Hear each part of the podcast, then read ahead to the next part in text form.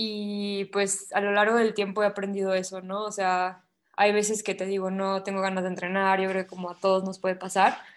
Este, hay veces que uno no cree en sí mismo, hay veces que los nervios te, te traicionan, etcétera, etcétera.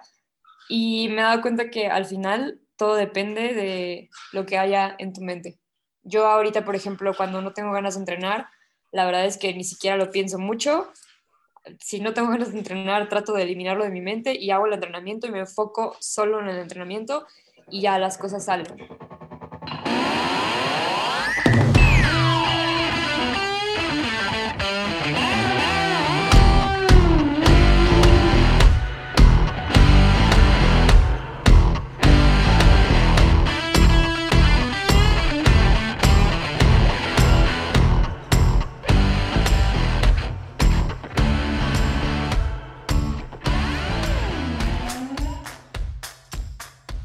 Sara Roel, bienvenida, ¿cómo incómodo? ¿Cómo estás? Muy bien, muchas gracias por la invitación. Qué bueno, qué, qué padre que tuviste chance de darte una, una vueltita. Me acabas de decir que vienes saliendo de clase. Creo que estaría padre que nos empezaras platicando un poquito. Bueno, ahorita nos regresamos a tu inicio en el triatlón, pero yo tenía entendido que te habías salido de estudiar, luego regresaste a, te volviste a meter carrera, ahorita creo que estás haciendo dos carreras. ¿Cómo está ese show?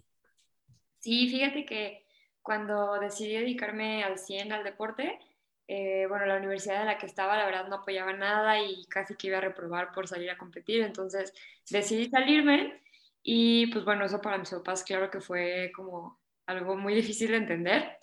Y entonces lo que hice fue meterme a una carrera en línea. Empecé a estudiar cultura física y entrenamiento deportivo en línea y apenas hace un año comencé una segunda carrera que es de comunicación en la NAWAC. Este, la verdad es que me encanta esa, esta carrera que elegí y pues también se complementa muy bien con la otra carrera que estoy haciendo. Entonces, pues bueno, en un futuro con dos títulos creo que pues puedo hacer ahí algo padre de, de este periodismo deportivo o algo por el estilo. Chidísimo. Oye, cuando le dijiste a tus papás que querías salirte de tu primera carrera, qué tanta fricción o qué tanto se sacaron de onda, te dijeron, estás loca o, cómo fue? Sí, la verdad es que sí se sacaron mucho de onda porque además entré a estudiar derecho, o sea, totalmente, toda, toda mi familia, todos son abogados, entonces como que desde chiquita como que ya tenía ese plan. La verdad es que nunca en la vida se me ocurrió otra carrera más que derecho y pues ya cuando me salí eh, hicieron que mi abuelo hablara conmigo, o sea, pensaban que yo no quería estudiar, pero pues solamente era como que en lo que encontraba eh, ese balance, ¿no? De, estudiar y poder entrenar. Y pues bueno, ahorita más o menos ahí la llevo porque pues sí está complicado llevar las dos cosas, pero, pero pues bueno, ahí, ahí voy llevándola poco a poco. Y en ese inter, o más bien cuando decidiste salirte a estudiar, más o menos cómo estabas rankeada, o sea, ya estabas bien posicionada como para decirle a tus papás de que, ¿saben que soy la uno de México, aquí están los resultados, ya me quiero dedicar a esto full, o todavía no tenías tanto esa seguridad de que ibas a poder destacar muy bien en el deporte? No, para nada, o sea, realmente iba empezando, entonces yo creo que también por eso fue muy difícil para mis papás. O sea, apenas acababa de ir al mundial y sí, me había ido bien en el mundial y todo, pero ni siquiera era elite, ni seleccionada nacional, ni nada. O sea, yo creo que también por eso como que mis papás no sabían si yo lo estaba tomando en serio y bueno, ya con el tiempo obviamente lo entendieron y, este, y pues ya, o sea, ven que mi carrera deportiva me la estoy tomando muy en serio y, y ya lo entienden. Incluso ahorita, pues de todos modos, llevo las, las, dos carreras, pero llevo carga mínima, me la estoy llevando tranquila. Mis hermanas que son más chicas que yo van más adelantadas en la carrera, por ejemplo, pero pues bueno, saben que, que yo estoy también en esta otra parte del deporte. Ok, qué padre, porque como papá yo creo que ha de estar bien cañón que, que te llegue tu hijo y te diga, ¿sabes qué? Me voy a salir a estudiar porque pues porque me quiero dedicar a esto full y más si todavía no estás como bien consolidado como atleta, ¿no? Ahora, ahora sí vamos a empezar a, yo, porque yo creo que vale la pena que nos platiques tu inicio en el deporte, yo creo que está interesante, que tu papá ya hacía triatlón y tú como que lo fuiste viendo, pero no tenías más o menos bien una noción de qué era lo que era el triatlón, ¿no? ¿Cómo fue que iniciaste? Pues mira, yo inicié en el deporte muy, muy chiquita. Este, empecé la natación desde los tres años, o sea, yo casi, casi desde, desde que nací nado. Y luego hice ballet toda mi vida y eh, mi papá hacía triatlón, pero la verdad es que como que cuando yo estaba chiquita no, no sabía qué era el triatlón, porque pues nunca llegué a ver a mi papá a una competencia ni nada. Entonces no sabía realmente lo que era, a pesar de que él ya lo hacía. Y cuando hizo el Ironman, pues ahí sí ya fue como que pues me, me metí un poquito más, supe lo que era, este, vi cómo se preparaba mi papá y todo, y pues me llamó mucho la atención y después sí me tocó verlo competir alguna vez y esa vez fue cuando ya me llamó muchísimo la atención, pero yo no tenía una bici de ruta, solo tenía de montaña. Entonces, pues lo que me quedó fue hacer mi primer triatlón, pero de montaña. Entonces hice una exterra y pues me llevé la sorpresa de que gané mi primer triatlón. Entonces, pues bueno, eso me, me emocionó muchísimo porque yo la verdad es que no había entrenado para ese triatlón.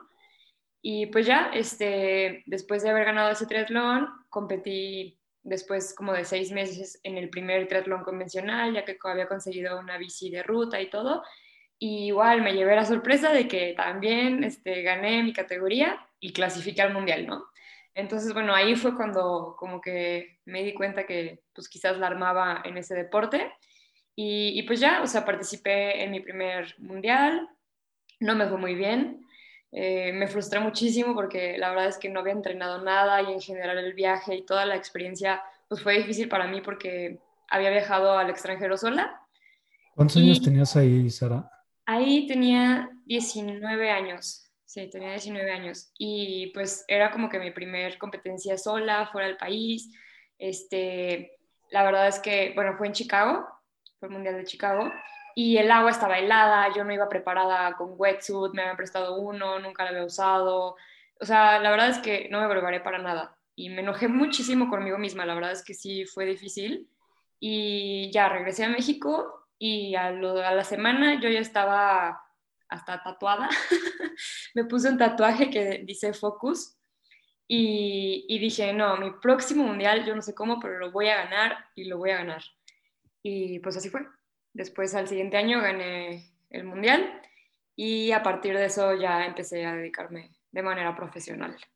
Y ese mundial todavía era, era amateur, o sea, todavía no era elite o pro. Sí, sí, sí, todavía era en, en, amateur, este, pero estuvo muy padre porque fue en Cozumel, entonces este, yo la verdad estaba muy emocionada porque pues era en México, yo tenía digamos la ventaja de que estoy un poco más acostumbrada al clima, pues conozco más el lugar, este, las personas que venían de fuera, pues obvio sufrieron muchísimo con el clima, digo yo también porque no vivo en la playa, pero no sé, como que fue un todo que se juntó, todo, mi entrenador en ese momento me acompañó, este, todo se juntó, como que todo fue perfecto y competí en la distancia sprint y gané.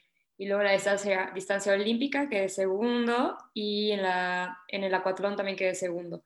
Entonces fueron como que las tres competencias y y pues nada, o sea, la verdad es que creo que ahí fue cuando realmente me apasioné muchísimo por el triatlón, porque aparte la isla, por ejemplo, cada que hay un triatlón en, en Cozumel, pues se llena de puros triatletas, está padrísimo, la verdad. Ok, chidísimo. Oye, ¿cómo es ese salto? ¿Cómo le hace alguien para pasar de amateur a pro? ¿Es algo que tú decides? ¿Es algo que tienes que dar ciertos puntos, ciertas marcas? ¿O cómo es la transición? Ya no te puedes. Perdón, de nuevo la pregunta, perdón. Sí, que cómo le haces, o sea, tú ves que te va muy bien en ese mundial, dices, ¿sabes qué? Chances estoy hecha para esto, pero ¿cómo le hace a alguien amateur para decir, ¿sabes que Ya quiero ser profesional o elite. ¿Tienes que dar ciertas marcas, cierto puntaje, o es simplemente decidir y te metes a, competencias ya como profesional? Eh, no, sí hay como que ciertos requisitos. El primero es que de tu categoría pues seas como el mejor. Y después, este, también a nivel general, tienes que ganar competencias pues nacionales, ¿no? Del circuito. Y una vez que ya estás como que entre los mejores de, de categorías por edad, tienes que mandar un correo al de la federación para ver si te da el aval para empezar a competir en el elite nacional y ya pues ellos checan tus tiempos y ya te dan el aval pero eso es solo para el elite nacional y ya para selección nacional y para competir en competencias internacionales, este, se necesita dar ciertas marcas. Te piden, por ejemplo, en la carrera, en los 5 kilómetros, a las mujeres nos piden 17, 20 por ahí, y en natación, en el 1500, nos piden abajo de 19. y bueno, los hombres igual, o sea, les piden ciertos tiempos y ya una vez que cumples con esas marcas, pues ya puedes empezar a competir a nivel internacional, sumar puntos y pues todo eso. ¿Y cuánto te tardaste en dar esas marcas una vez que te hiciste ya profesional? Cuatro años, sí, sí, fue, fue muy difícil. La primera vez que fui, este, pues ahora sí que yo no, yo no sabía a lo que iba. Y en el 5000, por ejemplo, pues yo empecé corriendo bien rápido, según yo, nunca en la vida había corrido un 5000 en pista. claro que las tres vueltas ya iba más quemada que nada y pues nada, obviamente no la di. Este, pero bueno, pues me, me gustó porque vi a todas las que eran seleccionadas, vi cómo, cómo corrían, todo eso me motivó mucho. Luego, a la segunda vez, este, igual, o sea, me pasó igual en la carrera. La verdad es que la natación, por ejemplo, es mi parte débil, entonces siempre me costaba un montón de trabajo. La tercera vez logré dar la de carrera, pero en la natación estaba lesionada, entonces no pude ni siquiera, o sea, nadé, nadé a cierto ritmo, pero ya sabía que no la iba a dar, o sea, no había ni siquiera preparado nada. Y al siguiente año, este, pues bueno, ya con la carrera que ya la había dado, pues ya estaba más segura de mí misma, mejoré mi marca y en la natación pues al fin, o sea, logré darla y la verdad es que la di con 10 segundos de ventaja, o sea, la di bastante bien. Este, claro que para poder darla, pues tuve que meterla a la natación lo triple, estuve entrenando con nadadores, este, me enfoqué muchísimo en eso y, y pues ya, y la verdad es que desde, desde esa vez que di la marca, pues ya estoy también más segura conmigo misma, ¿no? De que aunque es el deporte que más me cuesta, pues he mejorado poco a poco y, y pues ahí, ahí la llevo bastante bien en la natación. Ok, qué chido. Fíjate que yo, pues yo desde chiquito nado, también que la lógica me hubiera hecho pensar que tu deporte fuerte sería la nadada, porque tú también nadas de chiquita, pero ahorita es la bici, ¿no? Que ahorita, ahorita podemos tocar ese punto. Ahora, en ese inter del que ganaste tu primer mundial amateur, allá ser profesional y dar la marca para, para ir a competencias internacionales y ser seleccionada, ¿Cómo fue tu entrenamiento y qué tan difícil, porque es algo que me da mucha curiosidad, como triatleta, porque independientemente del deporte, en México es difícil vivir de, del deporte. Como triatleta, que es un deporte que apenas siento yo que está subiendo mucho más, ¿qué tan difícil es vivir del, del triatlón, ya sea de competencias y conseguir patrocinadores para poder ya en sí vivir del deporte? Sí, pues, o sea, es, es un proceso, pues, no tanto difícil, más bien que sí necesitas darle mucho tiempo. Yo, por ejemplo, bueno, este, para empezar, tuve que cambiar mi entrenamiento, o sea, una vez que gané el mundial y todo, fui a la Olimpiada Nacional, gané la categoría, mi, mi categoría que era juvenil, este, y después de eso, pues como que ya me sentí estancada, cambié de entrenador, ahorita estoy con, con un entrenador español, Jonathan Esteve, este, y ya con él, pues bueno, he venido trabajando de manera muy, muy diferente o súper específica y pues es lo que me ha ayudado a mejorar. Y pues sí, en cuanto a dedicarse al deporte y vivir de ello, este, pues bueno, ahora sí que hay apoyos de, del gobierno, pero pues sabemos que, que son mínimos, que es muy difícil conseguirlos además.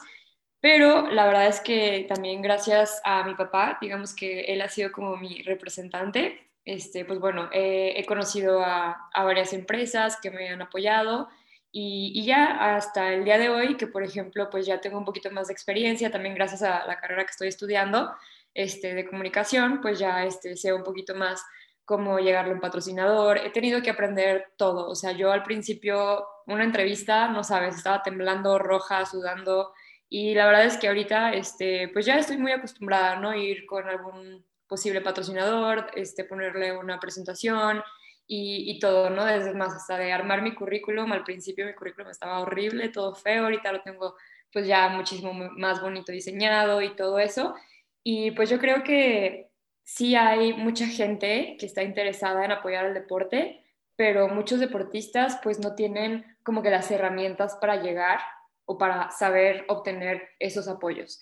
Entonces, pues bueno, más que nada yo creo que eso es lo complicado, pero la verdad es que yo he tenido mucha suerte y tengo pues bastante apoyo de mucha gente, entonces, pues sí, o sea, aunque el triatlón es un deporte que apenas va creciendo, también tiene la ventaja de que en, categoría elite pues hay premiación, este, o sea, hay dinero, hay bolsa de, premiación, entonces eso también nos ayuda un poquito.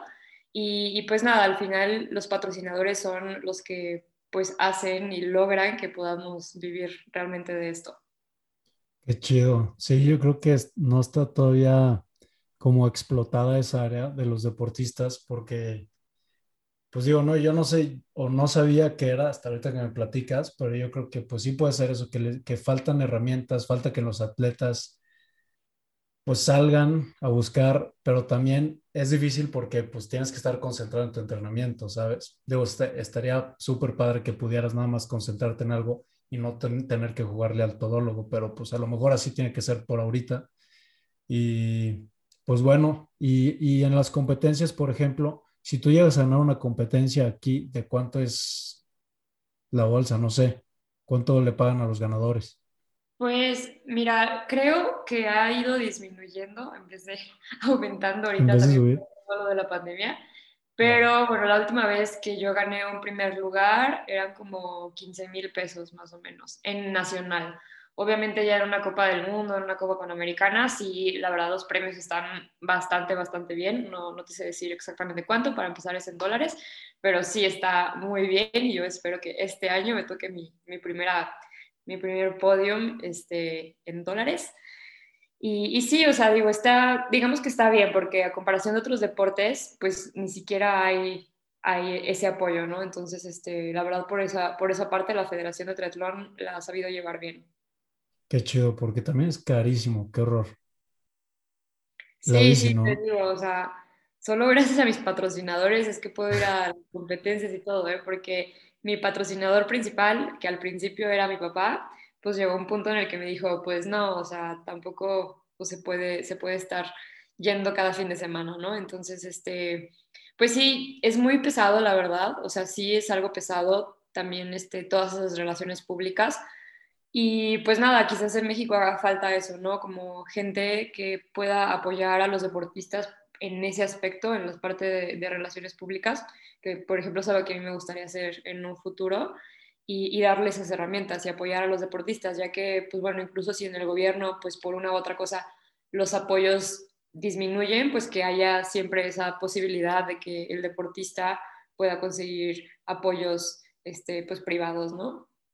Sí, era lo que estaba platicando ayer, de hecho, con, con una chava que se llama Ivonne Treviño, que es de atletismo, que fue a Río en, en 2016 y le preguntaba, o sea, sabemos que el, hasta este momento en México el sistema de apoyo al deporte pues no ha sido muy exitoso por los resultados que hemos tenido en, en Juegos Olímpicos, por ejemplo. Como delegación yo creo que obviamente nos encantaría tener mucho más atletas primero y muchas más medallas. ¿Cómo lo podemos hacer? Porque si le echamos toda la culpa al sistema y nos esperamos a que todo el sistema cambie, pues cuando cuándo vamos a mejorar y cuándo vamos a sacar más atletas. Y, pues esa fue más o menos como su respuesta, como, como meterle al, sector privado y como ciudadanos, pues tratar de, de, hacer el deporte más cultural y no nada más como algo que una, una un, po, un sector pequeño de la población hace, sino como más cultural, que sea algo obligatorio para tu bienestar general. Ahora, Sara, vi que, vi que mm, estuviste un tiempo en España, que estabas subiendo videos de tus entrenamientos, de no sé qué, qué, fuiste a hacer, si estabas medio estudiando, medio entrenando. ¿Qué onda con, con ese, esa pretemporada creo que hiciste en España y cómo te fue? Sí, pues justamente te digo, mi entrenador es español, él está en Mérida, tiene un equipo aquí en, en México y ya de hecho también aquí en León. Este, pero su socio es el entrenador, por ejemplo, de Alarza, de campeones del mundo, o sea, tiene puro atleta top. Y en su momento, pues me llegó la oportunidad de irme a entrenar para allá. Y al principio, pues era como un experimento, ¿no? O sea, ver este, si me voy para allá, cómo lo voy a hacer para la visa, bla, bla, bla. Entonces, bueno, estuve checando la posibilidad de estar estudiando allá y todo, pero ya una vez que, que estuve allá, pues realmente me di cuenta que o sea, la vida obviamente en Europa es mucho más cara que acá, ¿no? Y al final también era algo que yo costeaba y, bueno, con ayuda de mis patrocinadores. Y pues al final era algo que iba a ser muy complicado, este, pues lograr. Entonces, este, pues bueno, estuve allá entrenando cuatro meses y después decidí regresarme aunque, bueno, digo, ahí tengo la posibilidad de en un futuro poder irme para allá a entrenar. La verdad es que cuando yo me fui no había chicas en el equipo, yo era, digamos, la única. Este, había otras chicas, pero no eran profesionales, entonces realmente yo estaba ya igual, entrenando sola. Este, y ahorita ya tienen un equipo más como más profesional, hay muchas chicas y pues sí me gustaría en algún momento regresar, pero pues bueno, obviamente que vivir en otro, en otro país pues siempre, siempre lleva a gastar más, ¿no? Entonces, pues por lo mismo, te digo, sí, económicamente para los deportistas digamos que es un poquito más complicado. Y luego la verdad es que también me di cuenta que realmente acá también tenemos muchas ventajas. O sea, además de que todo es más barato, tenemos todas las instalaciones necesarias. O sea, realmente la alberca que donde yo nadaba ya no era ni siquiera mejor que la que tenemos aquí, ¿no? Este, por ese lado, pues tenemos el apoyo del gobierno, ¿no? Para usar la, la, alberca del Estado, etcétera, etcétera. La altura, por ejemplo, ¿no? O sea, la verdad es que acá eh, está muy padre porque, pues bueno, aquí en León estamos a 1800, en Ciudad de México estás a 1400, puedes subir a 3000 o a más. Y allá en España, pues es un tema que, no sé, en Sierra Nevada, que es donde van a entrenar sus campamentos de altura, llegan a dos mil y tantos, y acá para nosotros es algo común y corriente, ¿no? Entonces, también tiene sus ventajas estar en México. Este, digo, yo creo que no todo es quejarnos, incluso el clima, este, muchas cosas que, que facilitan también al, al deporte y pues nada, como estar también en tu país, ¿no? Y con tu familia. Entonces, pues sí decidí que para mí, por el momento, este, lo mejor era estar de vuelta en México. Ok, qué chido. Sí, y lo bueno del triatlón, creo, por lo que he visto, es que es un deporte longevo, ¿no? O sea, tienes muchos años para experimentar, si no te puedes ir, si no regresas, no sé. Ahora, algo que, que he notado, porque yo voy a hacer un triatlón en noviembre, mi primer triatlón, entonces me estoy metidísimo de que me estoy metiendo a ver videos de la bici, de todo. Y en las Olimpiadas me, me dio, me resaltó mucho que la mayoría de los punteros son europeos. No sé, no sé por qué, por qué sea eso, no sé por qué creas tú que sea eso o qué tienen de especial ellos que acá o en Asia no tenemos. Pues mira, yo creo que sí, en triatlón nos llevan bastante, bastante ventaja y yo creo que tiene mucho que ver como con el sistema de entrenamiento que llevan en Europa, que apenas está llegando, por ejemplo, a México. Digo, los gringos, claro que de todos modos siempre están ahí peleando, este, pero bueno, pues también ellos tienen todo el apoyo de, su país y también pueden irse a entrenar a otros lados. Este, pero en Europa, pues sí, hay como que digamos, otra, otra forma de pensamiento, están muchísimo más avanzados en, en, entrenamiento y más todavía específicamente de triatlón, porque pues es un deporte, digamos, nuevo y en Juegos Olímpicos pues no tiene tanto tiempo. Entonces yo creo que en cuanto a entrenamiento están muchísimo más avanzados. Obviamente también no sé, yo creo que pues la cultura, ¿no? La verdad a mí sí me impresionó cuando estuve allá, este, entre semana o cualquier día, siempre había ciclistas, muchísima gente haciendo ejercicio, entonces bueno, yo creo que eso tiene mucho que ver y este, principalmente eso, el sistema de entrenamiento que, que llevan y por otro lado también tienen la facilidad o bueno, la ventaja de que hay competencias a cada rato. O sea, allá hay copas europeas en, no sé, cada fin de semana en diferentes países y pues obviamente es mucho más fácil moverse en Europa que realmente es muy pequeño y bueno, acá en, América digamos que hay la mitad de copas bueno, panamericanas o americanas y además mucho más lejos, ¿sabes? Entonces, este, la verdad es que allá en Europa hay muchas competencias y por eso mucha gente, muchos triatletas se van allá a pasar sus temporadas y están compitiendo, están fogueándose, es algo que también ayuda mucho, ¿no? Todo lo de, de foguearse, de estar siempre pues contra las personas con, quienes sueles competir, este, ver el nivel y todo eso sirve mucho. Sí, ok, sí, me, me, hace mucho sentido. Y aquí en, en, en, México o en América, ¿cuál sería tu siguiente competencia? O sea, ¿qué es lo que sigue, que viene para ti este año? Pues mira, eh, en junio habrá una Copa del Mundo en Huatulco y estoy en la espera de que me dejen entrar a la Copa. Ahorita estoy en top 10 de mexicanas en el ranking internacional Y pues bueno, va a depender obviamente de cuánta gente se inscribe eh, y del ranking, a ver si alcanzo a entrar, yo espero que sí, porque pues sería mi, debut en Copas del Mundo y ya llevo dos años este, pues intentando hacer esta copa. Bueno, el año pasado obviamente se canceló, el antepasado por una u otra cosa este, no pude entrar, entonces yo espero poder entrar a, esta copa y si no, dos semanas después es la Copa Panamericana de Ixtapa, que bueno, este, el triatlón de Ixtapa además me encanta porque fue mi primero y en categoría elite es una copa, entonces este, pues también se pone bastante bien el nivel. Así que entre esas dos, espero que, digo, Ixtapa sí es segurísimo que entro, pero bueno, Huatulco estoy en la espera de que, de que me dejen ahí entrar. si vas a Huatulco ya no vas a Ixtapa, ¿o sí?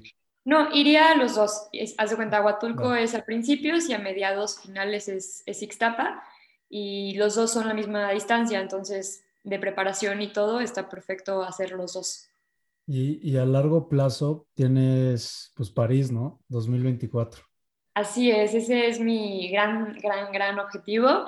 Este, digo, a mí siempre me preguntan, ¿no? De Tokio, Tokio, Tokio. Digo, bueno, pues claro que me encantaría, pero la verdad es que es un proceso que lleva tiempo, necesitas sumar puntos, arranquearte, o sea, sí es paso a paso, incluso por ejemplo esto de la copa, ¿no? Ya una vez entrando a una copa del mundo, para mí sería muchísimo más fácil entrar a otras competencias y más importantes y sumar puntos, pero pues bueno, depende del ranking, depende de muchas cosas. Entonces, pues bueno, yo quiero empezar súper bien este ciclo olímpico y si todo sale bien y puedo hacer las cosas, pues bueno, tendrán que acompañarme a París para que vayan buscando ahí el boleto. Qué chidísimo, qué, qué chido, Sara. Oye, y ahora dos preguntas de eso. ¿Cómo es el proceso de calificación a, a Juegos Olímpicos y cuándo empezaría tu preparación para esa clasificación? O no sé si ya empieza desde ya. Pues mira, ahorita con todos los cambios que ha habido, incluso, pues bueno, aunque ya está confirmado eh, los Juegos Olímpicos acá en Tokio, pues realmente no estamos tan seguros de qué, qué es lo que proceda ahora con París. Creo que se va a quedar en la misma fecha, en el mismo año. Y el proceso es pues bueno, eh, competir y, en, estas, en las competencias sumas puntos, vas, vas, subiendo en el ranking internacional y tengo entendido que la, Organización Mundial de Triatlón es quien, es quien decide cuántas plazas da por país, dependiendo de cómo ha sido el rendimiento del país en, en las competencias internacionales. Y pues bueno, según yo, para estos Juegos dieron dos plazas de hombres y de mujeres no estoy segura si también dieron dos o solo una. Y obviamente van las personas que estén mejor posicionadas en el ranking. Pero, pues para estar mejor posicionado en el ranking hay que competir más, ¿no? Entonces, este, puede ser que compitas mucho y que no te vaya tan bien, pero sumas puntos. O puede ser que compitas muy poco, pero que te vaya muy bien en una y esa competencia te sube muchos puntos. Entonces, pues bueno, también es, algo relativo, es, difícil de, explicar a veces, ¿no? Porque, por ejemplo, yo tengo dos competencias internacionales y así con las dos competencias internacionales que tengo estoy top 10. Y puede haber alguien que tenga 15 competencias internacionales y, este, y pues por sus resultados mm, no, no, esté abajo del ranking, o sea, aunque no le, haya, no le haya ido tan bien, pues sigue sumando puntos. Entonces, pues es muy importante eso, las competencias. Y para clasificar a Juegos Olímpicos empiezan los puntos, o sea, el ranking empieza como a contar dos años antes, que pues ya sería el próximo año. Próximo año. Ok, o sea, está medio, o sea, no sé, no necesariamente tienes que ser la atleta que esté en mejor condición, sino la que sume más puntos, ¿no? Digámoslo así, aunque bueno, claro que también este, lógicamente, pues la, que está en el primer lugar, pues también tiene su mérito, ¿no? O sea, sí, a, por ejemplo, Ceci Pérez, que es la que está ahorita en la número uno, sí ha sido una atleta que ha competido muchísimo, pero bueno, también es que sí, actualmente es la mejor triatleta, ¿no? O sea, tampoco, tampoco es así de que compites mucho y ya vas. Pero, porque incluso, o sea, para poder entrar a las competencias, como te digo, yo estoy en espera de a ver si puedo entrar a la Copa del Mundo, este, porque como entras por ranking, puede ser que entre, puede ser que no. Entonces, pues es un proceso pues complicado, ¿no? Pero mientras no compitas, no hay manera de lograr ir a unos Juegos Olímpicos, aunque seas la mejor, la mejor de todos. Ok, chidísimo. Ahora, Sara, sí, sí, con todo lo que llevas ya de trayectoria de triatlón, que son que ya como 10 años o más. Llevo 5 años. ¿Cinco años? ¿Cómo? Sí, sí, sí. Bueno, este es mi sexto año. En Ixtapa, digamos que cumplo mi sexto año. No marches, o sea, pensé que ibas más, Lolo, calificaste y ganaste un mundial. Ok. Estás loca.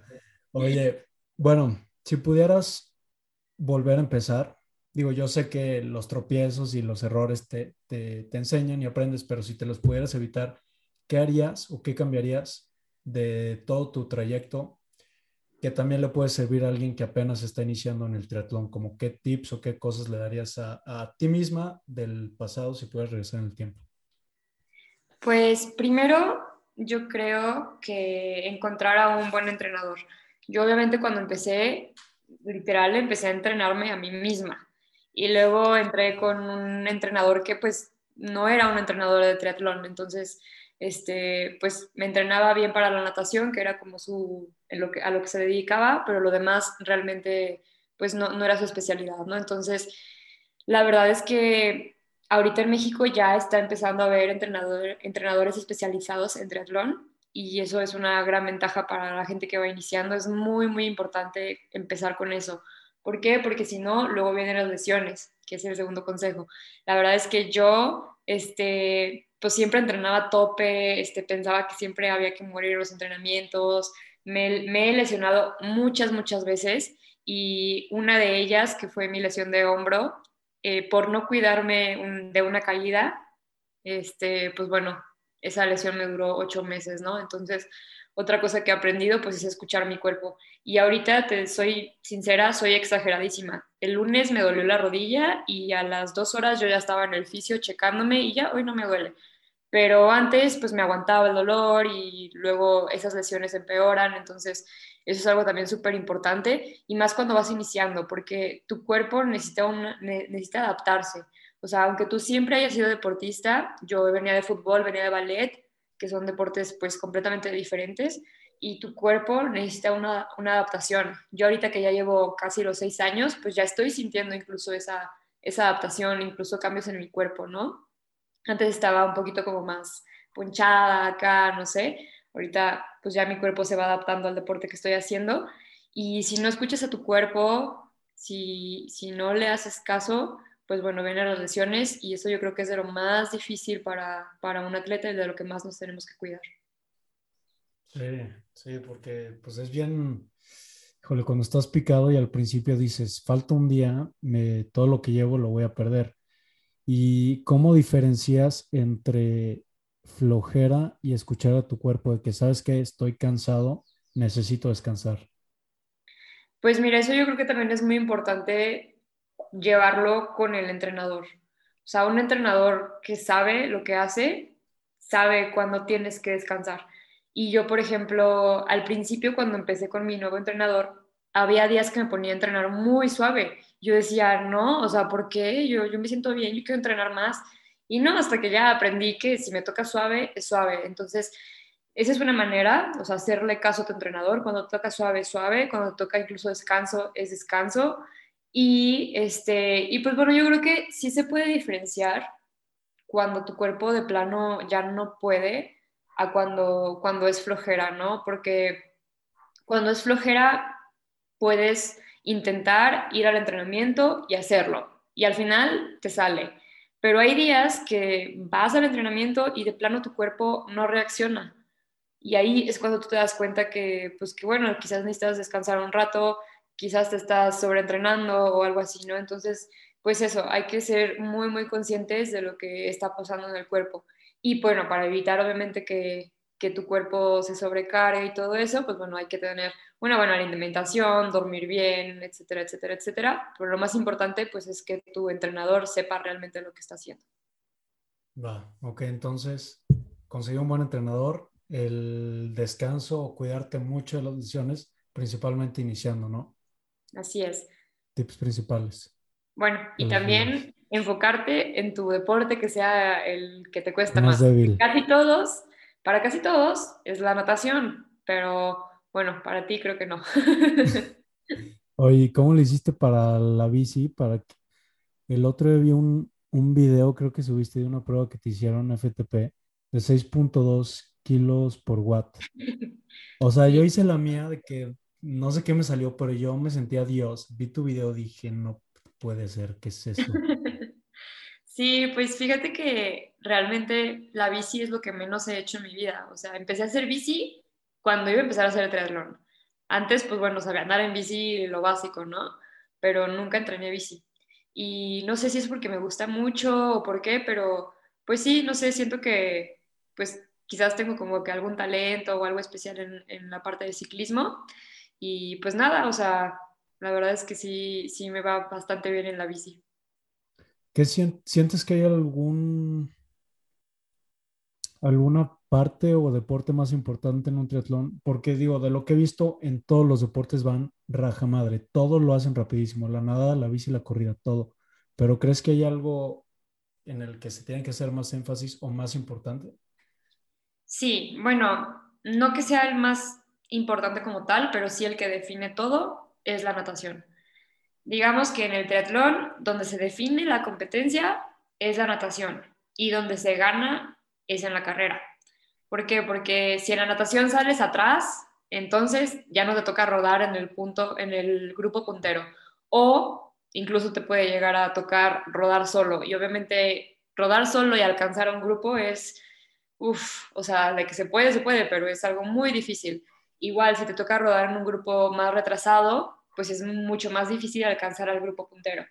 Y en la carrera, bueno, durante el segmento de la bici, pues lo es muy importante también este, ser un buen ciclista, ¿no? Porque puede que salgas bien a la natación, pero en la bici nada más estés aguantando y vayas todo el tiempo atrás y vayas sufriendo en la bici y te bajes a correr sin piernas, ¿no? Entonces también es importante.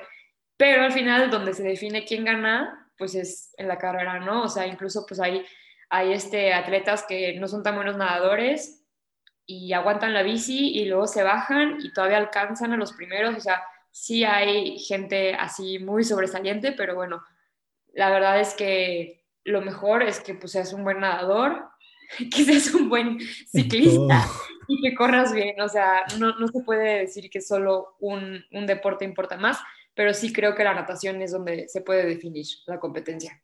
Sí, definitivamente tienes que ser bueno en todo. Yo me quedé, bueno, súper, súper impactado de que todo lo hacen muy, muy, muy bien.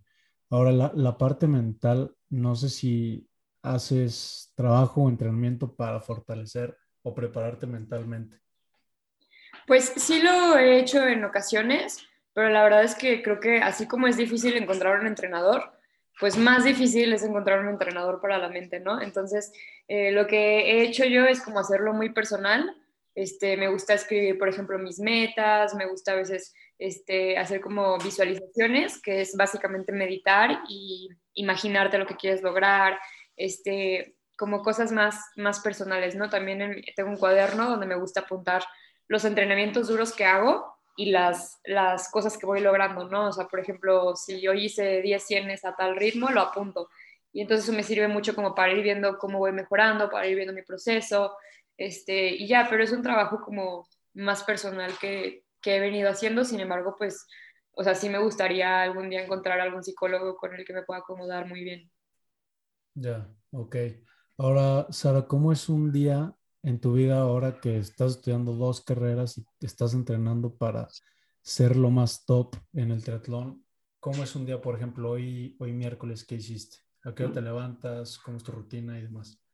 Pues mira, hoy, bueno, ahorita también gracias a que las clases son virtuales, pues tengo como más facilidades, ¿no? Pero, por ejemplo, hoy me levanté a las 6 de la mañana, fui a correr de 7 a 9 más o menos, desayuné algo rápido que ya llevaba yo ahí de lunch, me fui directo al fisio, en el fisio tomé mi clase, ahorita porque es virtual, pero generalmente pues no, no sería así, ahorita pude tomar mi clase en el fisio. Este, y bueno, de ahí ya volví a, comer algo para volver a entrenar. Y este, bueno, regresé otra vez, tuve mi, clase Y pues así básicamente, o sea, se trata mucho de, de organizarse muy bien, o sea, sí, la verdad es que ha sido pesado, pero pues básicamente es organizarse, pero mi día literal es comer, entrenar, clase, a veces siesta, fisio, comer, entrenar, clase, cenar, dormir, prácticamente.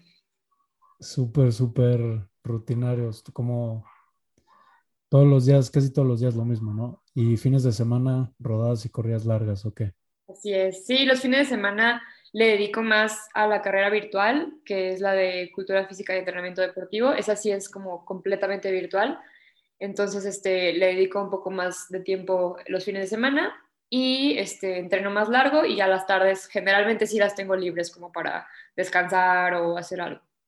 Oye, ¿te gusta salir o qué más te gusta hacer aparte de, de entrenar? Ese es el secreto. Sí, sí me gusta, sí me gusta salir, la verdad, me gusta, pues no salgo mucho de noche, no porque no quiera, más bien es que porque ya de plano mi cuerpo no aguanta, pero de vez en cuando sí, sí lo hago y, y me gusta, es igual como que encontrar ahí el balance este, y es lo que hago los fines de semana, ¿no? Aunque te digo, hay veces que, que ni siquiera mi cuerpo aguanta para salir en la noche y pues nada, veo películas, descanso, este, hago cosas un poquito más tranquilas. Ok, chidísimo. Oye, Sari, veo que vas a tener un triatlón. No sé si es de tu equipo el, este fin de semana que va varias gente de San Luis. Va Miguel Márquez y otros cuates que, que conozco que, que hacen triatlón. ¿Cómo va a estar? Pues mira, te platico. La iniciativa es de este, el entrenador del equipo, bueno, de aquí de León, otro chavo que tiene otro equipo y mía. O sea, yo estoy dentro de la organización de todo.